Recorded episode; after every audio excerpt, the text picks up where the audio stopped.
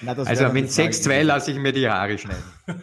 oh, also. oh. Na, uh, das halten wir hier. Mittwoch 21 Uhr. Fest. Können wir schon Friseurtermin da ist das, oder? Da ist das, das mache ich live vom Spielfeld gleich, wenn es die UEFA erlaubt.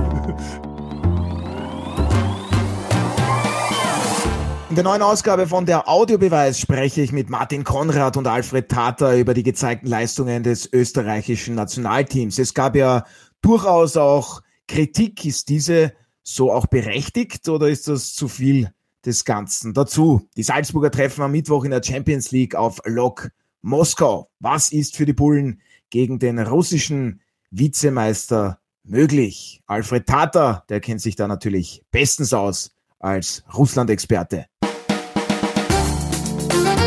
Der Audiobeweis Sky Sport Austria Podcast. Folge 84.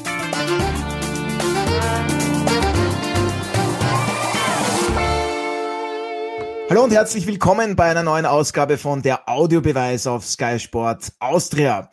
Ich freue mich auch heute auf eine interessante Gesprächsrunde. Mit dabei ist mein wertgeschätzter Kollege Martin Konrad. Grüß hallo, dich. Hallo, hallo, danke für die Blumen. Na bitte gerne und dann der einzig wahre Experte Alfred Tata. Freue mich, dass du heute auch wieder dabei bist.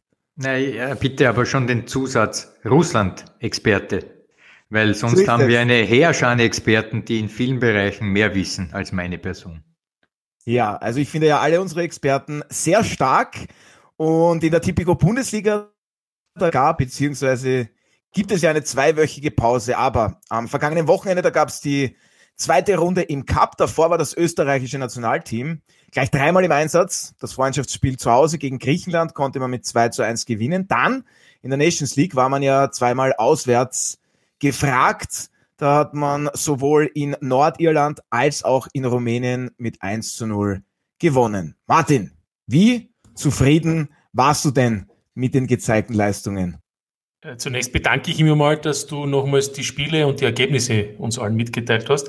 Äh, es ist passiert ja so viel und man vergisst so schnell. Ich persönlich bin der Meinung, dass es sehr souveräne Spiele waren. Ähm, vor allem, ich rede jetzt von den beiden Pflichtspielen. Man muss auswärts gewinnen und man hat auswärts zweimal gewonnen. Äh, die Chance lebt, Erster zu werden in der Gruppe der Nations League. Das würde ja bedeuten, dass man aufsteigt und dann hätte man das nächste Mal in der Nations League sicherlich noch eine noch spannendere Gruppe. Dann würde man eben gegen drei Top-Teams spielen. Und zum anderen hat man die Chance noch über den Weg der Nations League sich für die Weltmeisterschaft in Katar zu qualifizieren, falls man es eben nicht über die klassische Qualifikation schafft, die ohnehin sehr schwierig im kommenden Jahr sein wird. Insgesamt sage ich, Pflicht erfüllt und alle, die da hier kritisieren, die selbsternannten Analytikexperten, äh, bewundere ich immer, wenn äh, dann es heißt, warum die Mannschaft in der zweiten Hälfte nicht noch mehr und noch besser spielt. Also erstens mal sind wir alle nicht dabei, welche Aufträge es gibt und zum Zweiten ähm, sehe ich ja ganz einfach, dass der Gegner natürlich dann auch mehr versucht. Also insofern geht es um die Ergebnisse und sind wir froh, dass wir nur diese Probleme haben, dass wir spielerisch nicht mit allem zufrieden sind, aber die Ergebnisse stimmen. Ja, da war jetzt schon einiges drinnen, Alfred. Jetzt gewinnt man eben dreimal, trotzdem gibt es eben doch Kritik. Ich fasse das einmal die Hauptpunkte zusammen. Das Team zieht sich nach einer Führung zu schnell zurück. Man wird zu passiv. Man ist nur noch reaktiv. Es wird auch nicht so manchem Fan genügend gewechselt. Stichwort Belastung dass da auch genügend frische Kräfte dann von Beginn weg dabei sind. Wie stehst du zu dieser Kritik? Ist die teilweise berechtigt oder ist da ja dann doch zu viel des Guten dabei? Es gibt eine einfache Antwort. Gesetzt, den Fall, ja, gesetzt den Fall, Österreich würde 5-0, 5-0, 5-0 gewinnen in all drei Partien. Ne, ich sage in diesen drei Partien dann wäre Folgendes von diesen Leuten, die du hier ansprichst, den Kritikern, unisono zu hören. Das waren ja lauter Hundstruppen, gegen die wir gewonnen haben.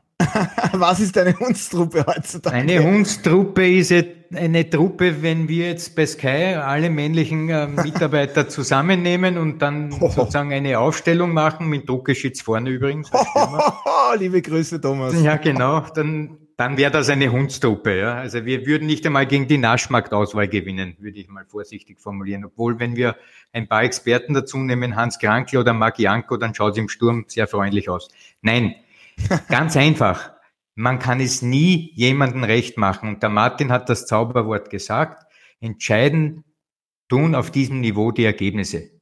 Wie man gespielt hat, ja, Niemand erinnert sich, wie man gespielt hat 1978, 92, 96, 2008, 2014. Weltmeister ist Deutschland 14, 2008 war Europameister Spanien, 1992 weiß ich es nicht, 1978 Dänemark. Argentinien. Dänemark, na bitte.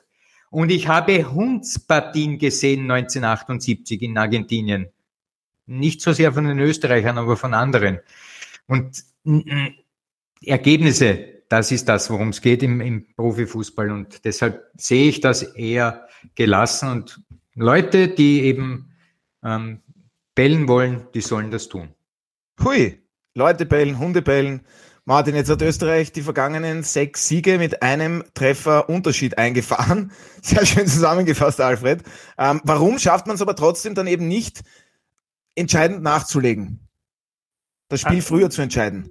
Ja, ich glaube, das würden alle gerne. Es hat ja gerade jetzt wieder zwei Spiele gegeben, wo vor allem äh, in dem einen Spiel zur Pause es schon 3 zu 0 hätte stehen können oder müssen vielleicht sogar gegen Nordirland auswärts.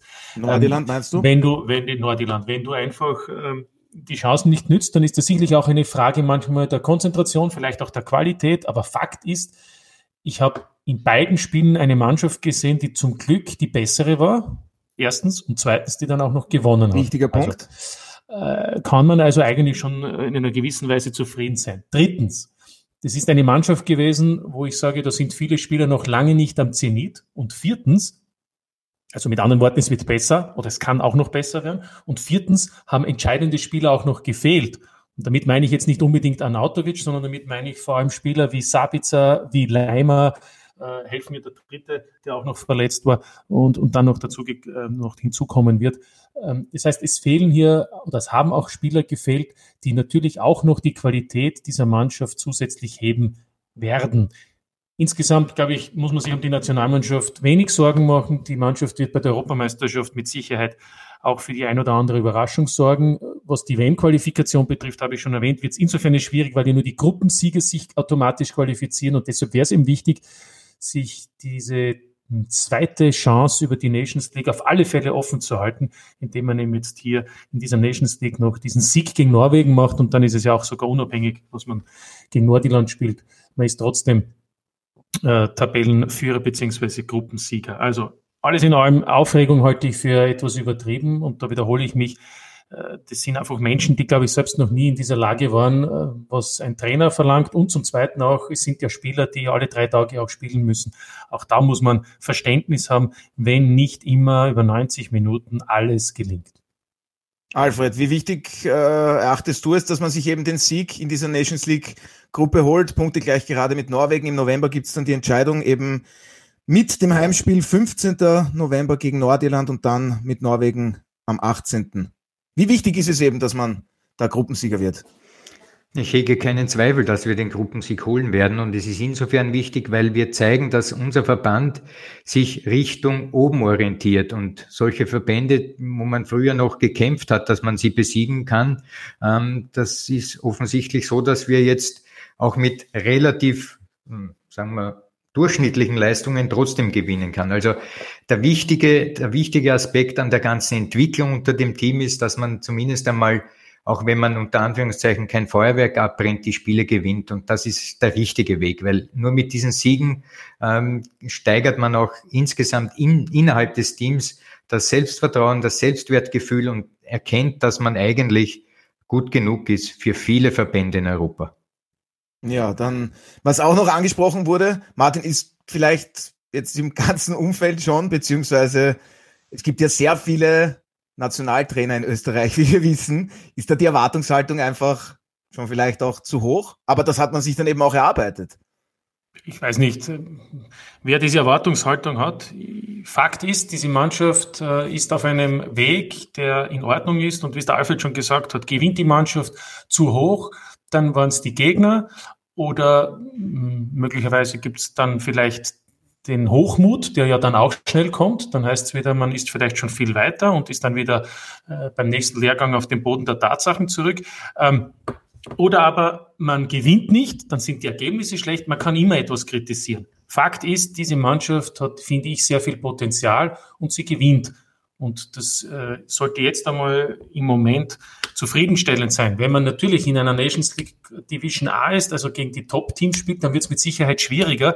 Aber ich auch glaube, dass auch dann unsere Nationalmannschaft Erfolge feiern wird, denn das hat man schon gesehen. Es ist ja um einige schwieriger Spiele zu gestalten, als vielleicht zu reagieren.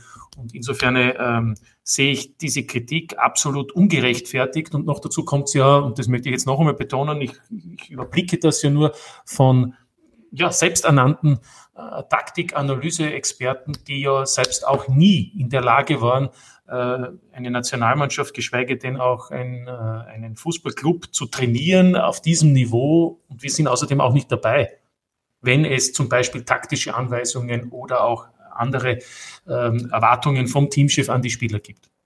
Ja, jetzt hast du schon angesprochen, ähm, ein Thema, das uns leider weiterhin beschäftigt, eben das Coronavirus und die damit verbundenen Maßnahmen. Heute hat es dann von der Regierung eine Pressekonferenz gegeben. Ab Freitag Mitternacht gibt es bei Outdoor-Veranstaltungen eben nur mehr zugewiesene Plätze. Das kennt man mit Nasen, mit Mund-Nasenschutz auf dem Platz und es gibt keinen Verkauf von Getränken und Speisen. Zugelassen sind jetzt nur noch 1500 und nicht wie zuvor 3000 Personen im Stadion. Alfred, was können die Vereine da überhaupt noch ertragen, was es an Maßnahmen auch gibt? Denn irgendwann ist da ja auch das Ende erreicht.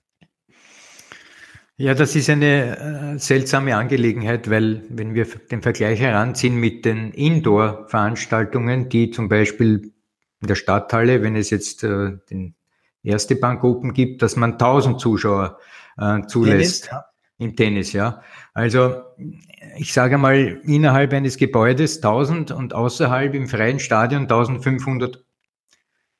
Ich hätte gern äh, schon durchschaut, wie hier die Vorgehensweise ist. Also ich komme da nicht ganz mit. Insgesamt glaube ich, dass im konkreten Fall viel zu wenig ähm, vom ÖFB, aus meiner Sicht vom Präsidenten oder auch von den äh, Vorständen dort, beziehungsweise von der Bundesliga ähm, das Gespräch mit der Politik gesucht wird. Ich glaube einfach, dass hier einfach viel offensiver agiert werden muss. Es kann doch nicht sein, dass die Interessen des Fußballs, nicht nur des Bezahlten, sondern auch dieses äh, Fußballs, der alle anderen begeistert, des Freizeitfußballs, Amateurfußballs einfach nicht wahrgenommen werden von den herrschenden Funktionären. Also da, das ist mir zu wenig und wenn der Herr Sportminister Kogler hier hm, nicht versucht, den Vereinen zu helfen, dann müssen sich die Vereine selber helfen, indem sie einmal wirklich versuchen, die Problematik aus ihrer Sicht zu, zu, zu machen, also öffentlich zu machen und auch mit, mit Nachdruck öffentlich machen. Also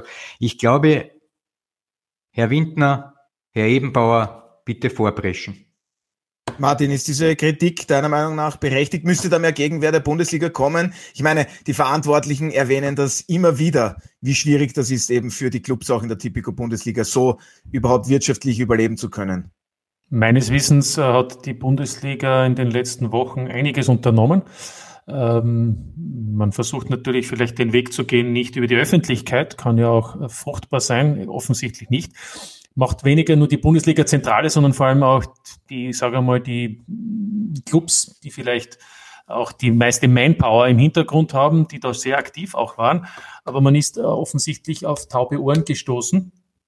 Beim ÖFB kann ich das nicht so beurteilen, äh, gilt aber wohl dasselbe. Aber natürlich könnte man noch vielleicht auch in der Öffentlichkeit intensiver auftreten. Der Erfolg wird wahrscheinlich enden wollend sein. Äh, soweit ich das alles verstehe, geht es eben nicht darum, ob 3000, 5000, 10.000 oder so wie die UEFA gesagt hat, 30 Prozent äh, der Gesamtkapazität äh, soll ausgeschöpft werden können, sondern es geht weniger um äh, das Spiel oder das Ereignis an sich, sondern es geht darum, wie die Menschen sich beim Ankommen, bei der Anreise, beim Eingang und dann wieder beim Abgang, also bei dem Nachhauseweg verhalten. Und da geht es eben darum, dass hier dann kumuliert natürlich sehr viele Menschen auf einmal unter Anführungszeichen öffentliche Verkehrsmittel nutzen, Eingänge nutzen, während des, äh, vor dem Spiel, nach dem Spiel, Ausgänge beziehungsweise Toilettanlagen und so weiter. Dieses Problem wird als vordergründig bezeichnet, warum es um Gesamtkapazitäten geht, unabhängig von der Größe also um gesamtmögliche äh, Zuseher bei einer Veranstaltung, unabhängig von der Kapazitätsgröße. Kann man verstehen, muss man nicht verstehen. Ähm, und deswegen wird es auch immer wieder diese Diskussion geben, wieso eben in einem Stadion, das 30.000 Zuseher fasst oder 25.000 Zuseher, trotzdem nur 1.500 ab kommenden Freitag äh, zugelassen sind und wieso in einem Stadion wie etwa Hartberg, wo knapp 5.000 Zuseher zugelassen sind, dann wahrscheinlich in etwa 1.000, 1.000 400 Zuseher kommen dürfen, denn da war es bisher schon so, dass die Behörde nicht 3000 erlaubt hat, sondern nur 1480 oder so. Also kann man darüber diskutieren, wird man weiter diskutieren. Ähm, irgendwer muss Entscheidungen treffen. Wir wollen ja auch, dass Entscheidungen getroffen wird, äh, werden und das ist natürlich mit Sicherheit für die handelnden Personen oft schwierig nachzuvollziehen. Aber wie gesagt, so verstehe ich die Herangehensweise. Absolut kein einfaches Thema und ja, wenn man jetzt in Richtung Winter blickt, dann wird es wohl kaum besser werden. Wir hoffen natürlich darauf, dass dann wieder mehr Zuseherinnen und Zuseher zugelassen werden. Alfred, aktuell, was jetzt diese Maßnahmen betrifft, gehst du, man kann immer nur sagen, aktuell vom heutigen Tag an davon aus, dass bis in den Winter problemlos weitergespielt werden kann? Oder rechnest du sogar damit, dass in der Champions League, in der Europa League, gar in der Typico Bundesliga vielleicht hier und da ein Spiel oder eine Runde aussetzen muss? Puh, wenn ich das äh, prophezeien könnte, wie sich das entwickelt, dann wäre ich dann ein gefragter Mann. Viel tippen und reich sein. Ja, nein, eh, aber ähm, tippen tust du eh viel. wenn, wenn die Prognosen, die ich auch vernommen habe vom Herrn Bundeskanzler, der damit rechnet, dass vielleicht dann im Dezember pro Tag 8.000 oder 6.000 oder 10.000, ich weiß nicht, was er genannt hat, konkret an Zahlen, ähm, Infizierte pro Tag auftreten werden, dann wird das natürlich alles sehr mühsam, weil unsere Bundesliga spielt ja noch hinein bis knapp vor Weihnachten, genauso auch die Champions League und alle anderen Formate. Also wenn das wirklich so eine Steigerungsrate hat, ähm, da gibt es einen mathematischen Ausdruck, der mir nicht einfällt. Wer weiß ihn schnell? Exponentiell. Genau. Also wenn sich das exponentiell Auch immer wieder im Studium gehört. Ja, genau. Äh, entwickelt, dann wird es natürlich schwierig werden, ja. glaube ich. Aber das Problem haben wir nicht nur im Sport, sondern generell auch, wenn ich jetzt das ganze, das ganze Wirtschaftsleben betrachte, dann also ein zweiter Lockdown, das wäre dann natürlich Ausmaus. Ja, für wobei man dazu sagen muss, für manche, für manche Clubs ist vielleicht jetzt schon äh, fast wie ein zweiter Lockdown, wenn nur 1500 kommen dürfen. Ja, ich glaub, keine Gastronomie. Ich glaub, ja, ja, naja, eben. Ich glaube, also es wird schwierig sein, äh, oder es ist schwierig zu sagen, ob die Spiele stattfinden.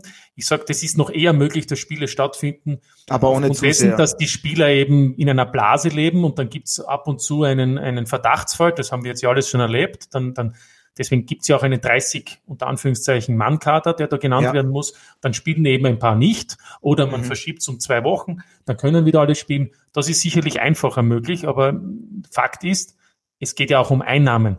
Und wenn es dann quasi keine Zusehereinnahmen gibt und alles, was da dazugehört, dann geht ja auch das Merchandising runter. Möglicherweise haben dann auch andere Sponsoren nicht mehr das Interesse, derart in einen Fußballclub zu investieren. Dann reden wir hier vielleicht schon von einem Mini-Lockdown für die österreichischen Bundesliga-Clubs. Und, und die Frage ist, die haben wir schon öfter gestellt und die können wir wieder stellen. Hoffen wir, dass wir 2021 weiterhin zwölf Bundesliga-Teams haben. Definitiv. Absolut. Das hoffen wir. International geht es ja dann in dieser Woche eben schon mit der Champions League weiter. Erfreulich, ja, ja. Der FC Salzburg trifft am Mittwoch zu Hause auf Lok Moskau. Spielbeginn ist um 18.55 Uhr auf Sky Sport Austria.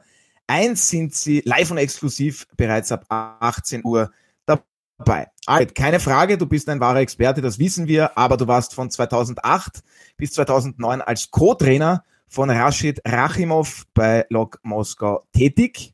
Und Rashid Rachimov, den hätten wir heute auch gerne dabei gehabt. Der ist aber mittlerweile schon Trainer wieder in Russland in der Liga und da hat man genau am Samstag bei Lok Moskau mit 0 zu 1 verloren. Hast du mit Rashid Rachimov Kontakt gehabt, Alfred? Kannst du uns erzählen, was die Stärken und Schwächen von Lok Moskau sind?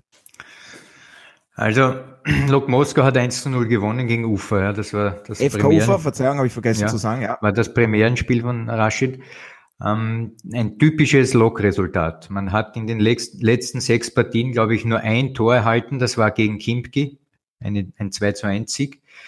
Und äh, ansonsten hat man kein Tor erhalten über sechs Partien. Das bedeutet, ähm, Lok hat eine Spielweise, die es für den Gegner sehr schwer macht, äh, durchzukommen. Sie haben ein ganz klares 4-4-2-System mit einer Spielanlage, die man als Mittelfeldspressing bezeichnen kann. Das heißt, das Team zieht sich, die beiden Stürmer ziehen sich zurück bis zum Mittelkreis und danach kommt eben die Viererkette im Mittelfeld und dann kommt die Viererkette von der Abwehr. Das ist so ein Block von ungefähr 30, 35 Meter, vielleicht hin und wieder 40. Das heißt, man versucht hier alle Räume so eng zu machen, dass man in Ballrichtung verschiebt und versucht eben die Passwege zuzustellen. Und offensichtlich ist das in Russland ein sehr probates Mittel, weil eben äh, gute Organisation dort schon das, äh, die halbe Miete ist, wie man so schön sagt.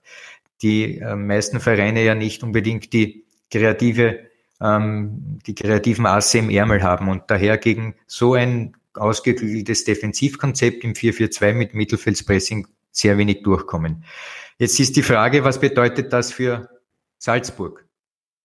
Und die Antwort ist auch recht einfach. Ähm, Lok Moskau hat dann Probleme, wenn man zwischen diese beiden Linien kommt. Und äh, da hege ich die Hoffnung, dass äh, Jesse Marsch das Richtige macht und mit äh, den Spielern, die er so platziert, vielleicht in einem 4-2-2-2-System dafür sorgt, dass zwischen diesen Ketten eben zwei Spieler zum Anspielen sind. Die beiden Stürmer dann vielleicht die Innenverteidiger noch äh, nach Richtung gegnerisches Tor ziehen. Das heißt, dass die Räume noch weiter werden. Und dann ist, gibt es Möglichkeiten. Also Log zu bespielen ist insofern schwierig, hervorragend organisiert, athletisch top. Und wenn der Ballgewinn da ist, haben sie sehr schnelle Seitenspieler rechts, links, die dann in die Tiefe gehen und äh, die Stürmer mit Bällen von außen versorgen.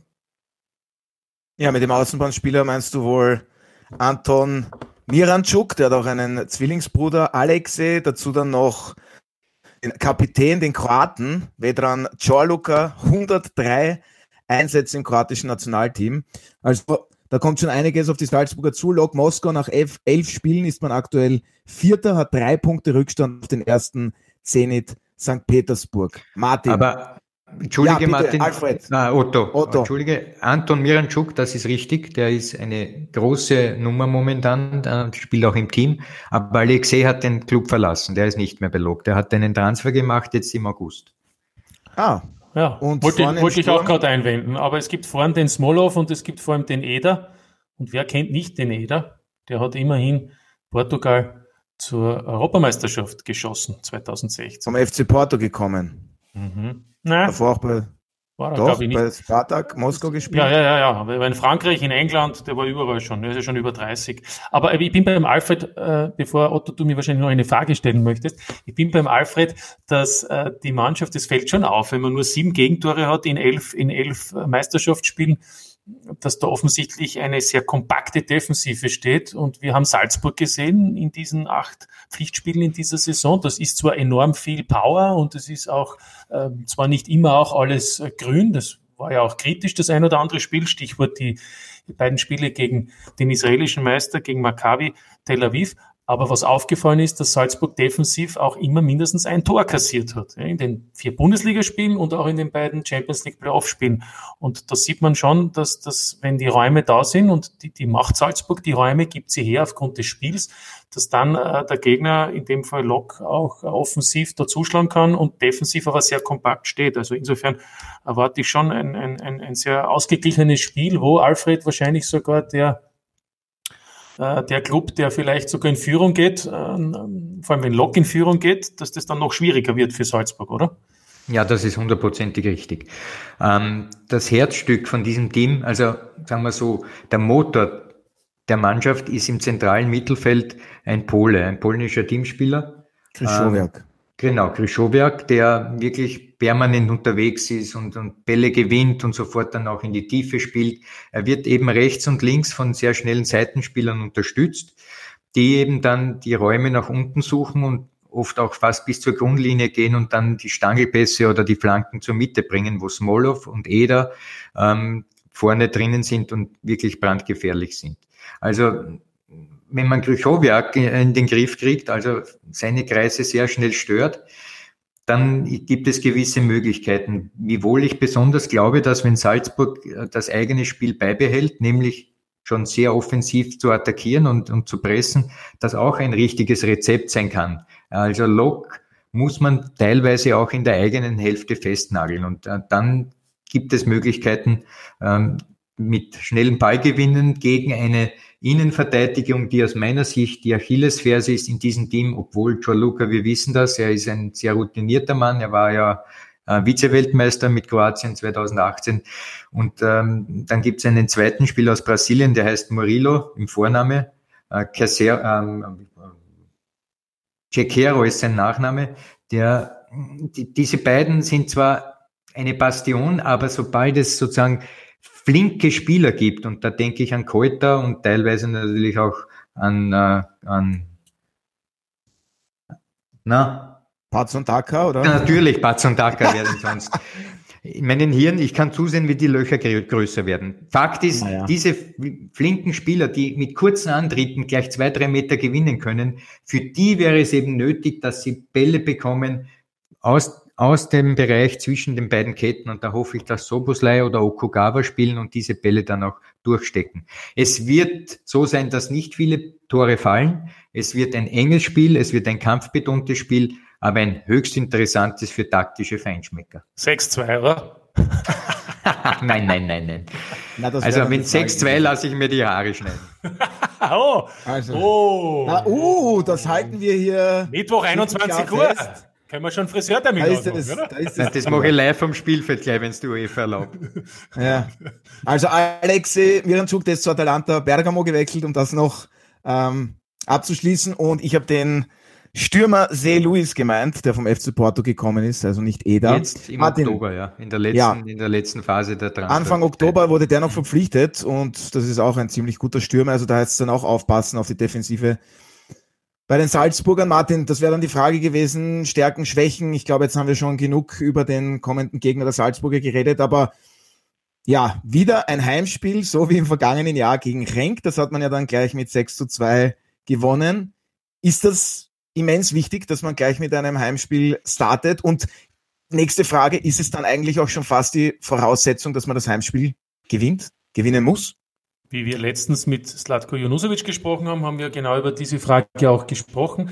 Es ist, und der Alfred hat das, glaube ich, so betont, es ist ja der Gegner, sage ich einmal, der eigentlich besiegt werden muss, um zumindest als Dritter zu überwintern international. Und ähm, vielleicht wäre die Aufgabe in Moskau unter Anführungszeichen angenehmer, weil eben das Heimspiel als, als unter Anführungszeichen im Pflichtsieg äh, gewertet wird. Äh, das heißt, der Druck ist schon da bei Salzburg.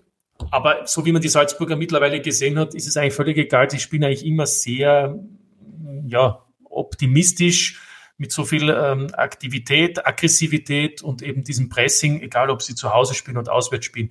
Insofern könnte man auch wieder der Meinung sein, es ist gleichgültig noch dazu, wo jetzt praktisch ohnehin äh, kaum zu sehr erlaubt sind. Fakt ist, es ist die Chance, mit einem Sieg ähm, sehr gute Chancen zu haben, auch möglicherweise Atletico dann gleich beim nächsten Spiel unter Druck zu setzen, falls die Spanier gegen die Bayern nicht erfolgreich sein sollten. Insofern ist es dieses Spiel von enormer Bedeutung. Und für Salzburg geht es sowieso darum, ähm, auch nachzulegen, nachdem man zweimal den belgischen äh, Meister geschlagen hat, wäre es eben auch schön, wenn man jetzt äh, im zweiten Antreten in Folge, in dem Fall den russischen Vizemeister auch besiegen kann. Wobei ich ja auch den Alfred sehr schätze, weil er diesen russischen Fußball immer wieder und auch sehr oft ähm, betont, wie stark der russische Fußball ist. Man muss aber vielleicht auch dazu sagen, Fakt ist auch, in der Fünfjahreswertung haben die Russen einen Platz an Portugal verloren. Das heißt, äh, im Gegensatz zu aktuellen Saison, wo ja eben der Vizemeister fix in der Champions League ist und der dritte, haben wir gesehen, Krasnotter hat sich qualifiziert, gibt's im nächsten Jahr nur mehr den Meister fix in der Champions League und den Vizemeister äh, in der Qualifikation, also nur mehr maximal zwei Teams. Das heißt, der russische Fußball hat eben durch diesen Platzverlust, Platz sechs ging an Portugal, man ist jetzt siebter, äh, auch ein, ein Problem. Und ich sage nur, dahinter lauern schon die Belgier, die Niederländer und die Österreicher. Auch daher ist dieses Spiel so wichtig, dass man gegen die beiden, äh, gegen den russischen Vizemeister die beiden Spiele vielleicht erfolgreich gestaltet, um auch an Russland näher dran zu kommen in der Fünfjahreswertung. Alfred, dein Tipp für Mittwoch? Damit du dir die Haare schneiden musst?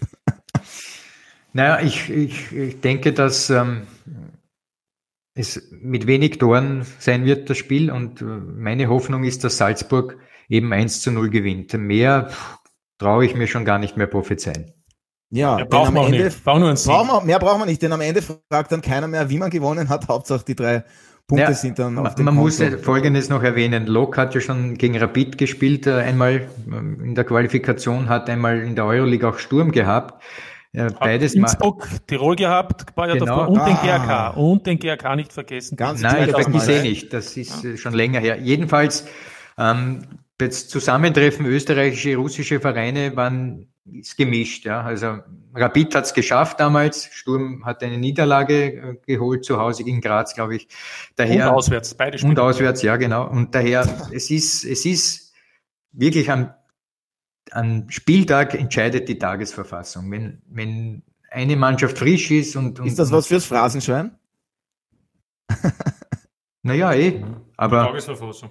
Die Tagesverfassung, klar. Ich glaube, dass beide Teams auf einem Niveau sind, wo, wo ja. man sagen kann, beide können gewinnen, beide können verlieren und beide können unentschieden spielen. Also, und dann kommt es darauf an, wie eben gewisse Dinge ablaufen in einem Spiel. Ob, ob ein Spieler eben an diesem Tag nicht so fit ist, wie, an, wie er sonst an normalen Tagen. Daher, meine Hoffnung ist, Salzburg hat dadurch, dass sie die Pause nutzen konnten wegen äh, den Corona-Fällen im eigenen Team, dass sie das, die Trainingssteuerung besser im Griff hatten, als es üblich gewesen wäre, wenn die Spieler alle bei den Teams, bei den Nationalmannschaften gewesen wären. Deshalb glaube ich, dass Salzburg am, am Mittwoch sicherlich äh, dem, auf dem Punkt sein wird, äh, körperlich. Und das kann gegen äh, Lok und muss gegen Lok auch schon äh, geschehen, weil sonst wird man nichts reißen. Also die Chancen für Salzburg, ich sehe es vor, ich sage es vornehm, 51 zu 49 Prozent. Hui, leicht positiv. Bin beim, beim Alfred, ich hoffe auch, weil das, das Pokalspiel gegen St. Pölten war jetzt erneut nicht überzeugend. Mhm. Aber sie haben wieder gewonnen. Aber es war mhm. nicht überzeugend. Es war mein Eindruck. Ähm, wieder viele Chancen dem Gegner zugelassen. Ähm, und ich gehe mal davon aus, dass Lok Moskau mehr Qualität hat als der SKN bei aller Wertschätzung. Insofern nicht ganz gut. Übrigens zum Thema Tagesverfassung, Otto, das ist ja auch beim Podcast so. Ne? Naja, absolut. Ja, Ach, da wird der Podcast besser. Je nach Tagesverfolgung, oder schlecht. Ne? Ja, aber was Alfred angesprochen hat, eben, dass es äh, drei Spieler gegeben hat, die positiv auf Corona getestet wurden. Dadurch, dadurch blieb die gesamte Mannschaft eben ja, zu Hause zusammen. Martin, ganz kurz noch, ist das vielleicht äh, ein Vorteil, dass die Vorbereitung, dass man sich da genau sehr konsequent eben auf die Champions League vorbereiten konnte und dass eben nicht die Spieler bei den Nationalteams waren?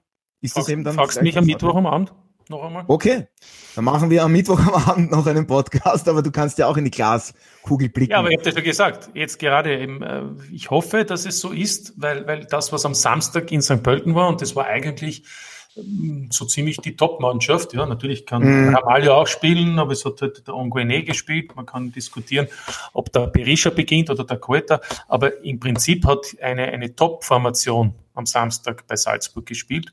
Und das Spiel an sich war nicht so überzeugend, wie man es vielleicht erwarten darf. Oder vielleicht sind wir auch zu kritisch äh, und ja. man muss einfach sagen, es war eh alles in Ordnung, aber ich glaube schon. St. Pölten ist auch kein einfacher Gegner. Ja, aber ich glaube schon herauszuhören und ich höre das ja auch von den sportlich Verantwortlichen, dass äh, im Moment noch man nicht hundertprozentig zufrieden ist mit dem, was gezeigt wurde. Auch wenn die Ergebnisse gestimmt haben, dass eben noch Luft nach oben ist. Ich glaube nur, dass mit Lok Moskau jetzt ein Gegner kommt, der alles abverlangt. Und da, glaube ich, braucht Salzburg auf alle Fälle einen Top-Tag, eine Top-Verfassung an diesem kommenden Mittwoch, um auch in dieser ersten Ausgabe der Champions League äh, in dieser Saison erfolgreich zu sein.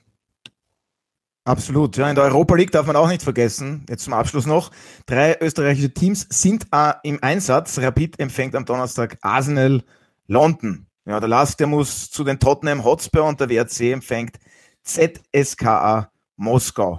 Das sind alles andere als einfache Aufgaben für die österreichischen Vertreter. Aber Alfred, du traust unseren Teams schon etwas zu, oder? Ja. Wie viele Punkte gibt es aus den drei Partien? Ich glaube vor allem, dass die englischen Teams überbewertet sind. Also Hui. im speziellen Arsenal. Ich glaube, traue Rapid auf jeden Fall zu, dass sie was holen. Genauso glaube ich auch der Lask, dass man in, in London etwas holt. Und schwierig, am schwierigsten hat es noch der WRC gegen ZSK Moskau. Ja, Martin, ganz kurz deine Einschätzung noch abschließend zur Europa League, zu unseren drei Vertretern dort. Ja, wir haben schon gesagt, interessante Gruppen, schwierige Aufgabe für alle drei. Äh, Rapid habe ich gerade gehört, gibt es einen positiven äh, Corona-Fall, aber da gibt es eben dann die sogenannte Mannschaftsquarantäne. Äh, das heißt, das Spiel wird aus Sicherheit äh, trotzdem stattfinden, weil alle übrigen, habe ich gerade gelesen, alle übrigen Spieler einen negativen Test haben. Aber wir sehen eben, dieses Thema beschäftigt wohl auch die, die Gegner, auch die österreichischen Teams. Äh, hoffen wir einfach, dass äh, die Spieler über sich hinauswachsen, wie wir es schon letzte Saison gesehen haben und damit eben auch für Österreich und nicht nur für jeden einzelnen Club erfolgreich in diese jeweilige Gruppenphase starten. Das ist eigentlich mein Wunsch. Ähm, allein, dass vier dabei sind, ist schon hervorragend. Jetzt geht es natürlich darum, auch das ein oder andere Körndl zu machen. Und äh, wenn nicht am ersten Spieltag, dann hoffentlich spätestens am zweiten oder am dritten. Ja, dann machen wir ein paar Kernel. Also wir wünschen natürlich allen vier österreichischen Teams, die international vertreten sind, viel Erfolg. Ich bedanke mich bei dir, Martin, und bei dir, Alfred, fürs Dabeisein heute. Hat wieder sehr viel Spaß gemacht. Ja, und für Sie, werte Zuhörerinnen und Zuhörer, habe ich wie immer noch ein paar Programmhinweise. Und das seht ihr diese Woche auf Sky. Die UEFA Champions League gibt's ab Dienstag wieder live bei Sky mit der Original Champions League Konferenz und dem Einzelspiel Lazio Rom gegen Borussia Dortmund. Am Mittwoch dann eben der FC Salzburg gegen Lok Moskau ab 18 Uhr live und exklusiv auf Sky Sport Austria 1. Am Freitag gibt's Eishockey und am Wochenende, da gibt's dann wieder Fußball aus der Tipico Bundesliga, die fünfte Runde am Samstag und am Sonntag. Ja, dazu noch die Premier League, die deutsche Bundesliga, Golf und die Formel 1, nur für kurze Zeit noch.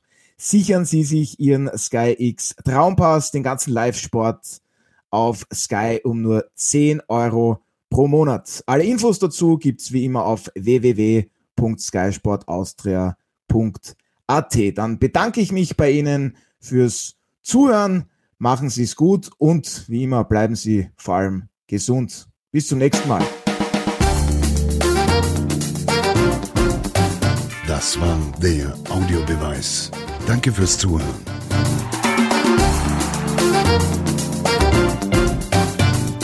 Hört auch das nächste Mal wieder rein.